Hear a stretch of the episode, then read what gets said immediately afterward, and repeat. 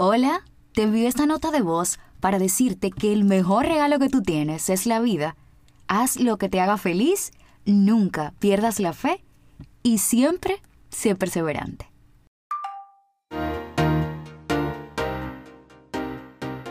Soy Pamela Besup y esto es Mi Nota de Voz. Hola mi gente, a propósito de que estamos en el mes de las madres, y este domingo se celebra en mi país, República Dominicana, quise dedicar este episodio a todas las madres, las biológicas, las adoptivas, las que siendo tías, abuelas y madrinas, desempeñan su rol como si fueran madres. Por eso es que considero que madre no solo hay una. Lo digo también por mi historia y les voy a contar un poco cómo, cómo fue mi infancia, cómo fue mi adolescencia y la presencia de mi abuela, de mi mamá y de mis tías durante esas etapas. Yo crecí con mi mamá, mi infancia completa estuve con mi mamá, una mujer súper cariñosa, responsable. No le llamaría sobreprotectora, pero ella, ella, ella es una madre que nos cuida bastante, aún siendo ya adulto, siempre está pendiente de nosotros. Mi mamá me enseñó muchas cosas, desde orar todas las noches. Recuerdo que ella me enseñó una oración cuando era pequeña y esa oración yo la hacía todas las noches hasta alimentarme bien. Con ella yo aprendí a comer cosas que realmente me alimentan y me nutren y, hasta el día de hoy lo hago y siempre la recuerdo porque lo aprendí y lo hago porque lo vi con ella desde que estaba pequeña y todas esas cosas hoy día se las agradezco. Luego de la infancia, mi mamá se fue a vivir al exterior para darnos a nosotros, sus hijos, mejor calidad de vida y ella nos dejó con mi abuela, con mi abuela materna, con su mamá. Yo tenía 12 años y ya en la adolescencia, una etapa bastante difícil, yo la pasé con mi abuela y no, no me puedo quejar. No me puedo quejar porque fue una etapa muy bonita.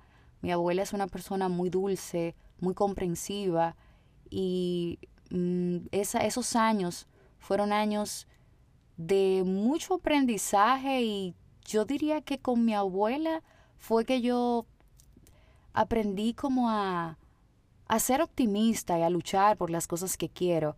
Ella siempre tiene una muy buena actitud y, y siempre nos aconseja a todos de que al mal tiempo buena cara, ella siempre tiene un refrán para, para cada cosa y para cada momento. Recuerdo que con ella yo aprendí a cocinar, a planchar, viéndola y preguntándole.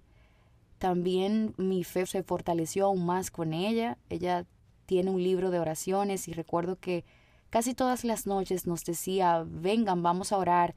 Y ese libro eh, tiene una oración para cada cosa y siempre había una oración eh, que hacer por algún momento, para hacer alguna petición. Recuerdo que, que siempre la casa se oraba y le pedíamos a Dios. Eh, esos son los recuerdos que tengo de mi abuela en la adolescencia, pero mi abuela no estuvo sola. Mi abuela tuvo el apoyo de mis tías, mi tía Elsa, mi tía Tete, mi tía Magalis. Fueron esas segunda madre, esa segunda madre que, que yo tuve, o tercera madre en mi caso, porque ya luego de mi mamá estuvo mi abuela y mi abuela recibió el apoyo de mis tías. Por ejemplo, mi tía Elsa se encargó de la parte educativa.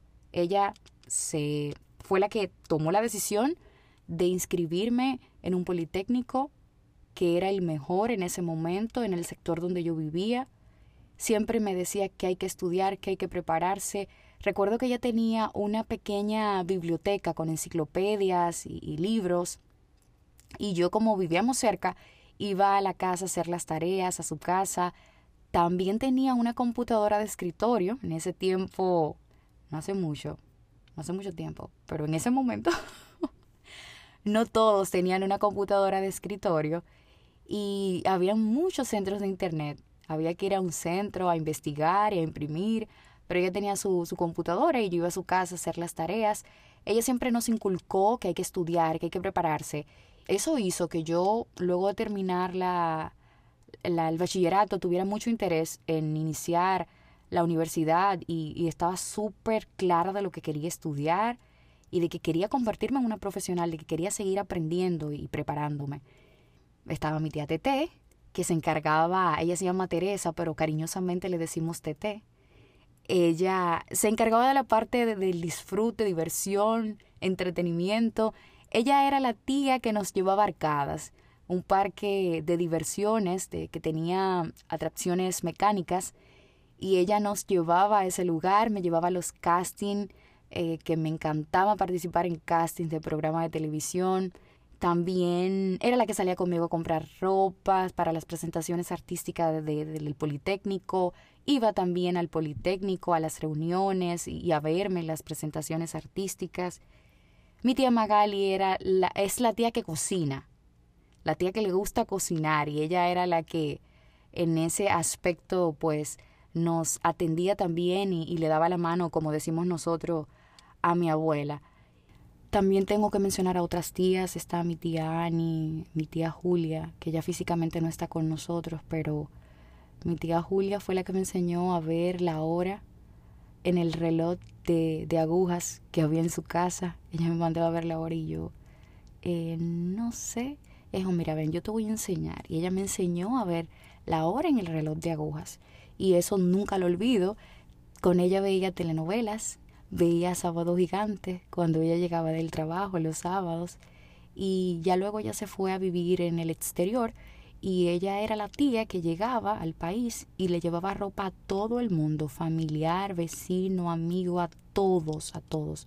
El recuerdo que todos tenemos de ella es que desde la mañana ella se despertaba y se pintaba la boca con un labial rojo pasión. Ese es el gran recuerdo, el, recuerdo que tenemos todos de ella. Era una persona muy alegre y que le gustaba mucho ayudar a los demás. Y mi tía Annie, que también es una segunda mamá, ella era la coreógrafa, la modista, la estilista.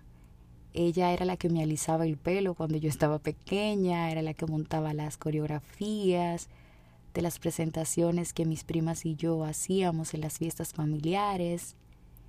Era la que nos compraba y nos hacía y nos cosía la, ropa que nos íbamos a poner en las presentaciones. Yo tenía como algunos 10, 11 años y ella me enseñó a hacer mi primer arroz blanco. Y les cuento todo esto porque yo sé que así como yo, ustedes también tienen tías, madrinas, abuelas que desempeñaron un rol como madre y que son muy importantes para ustedes.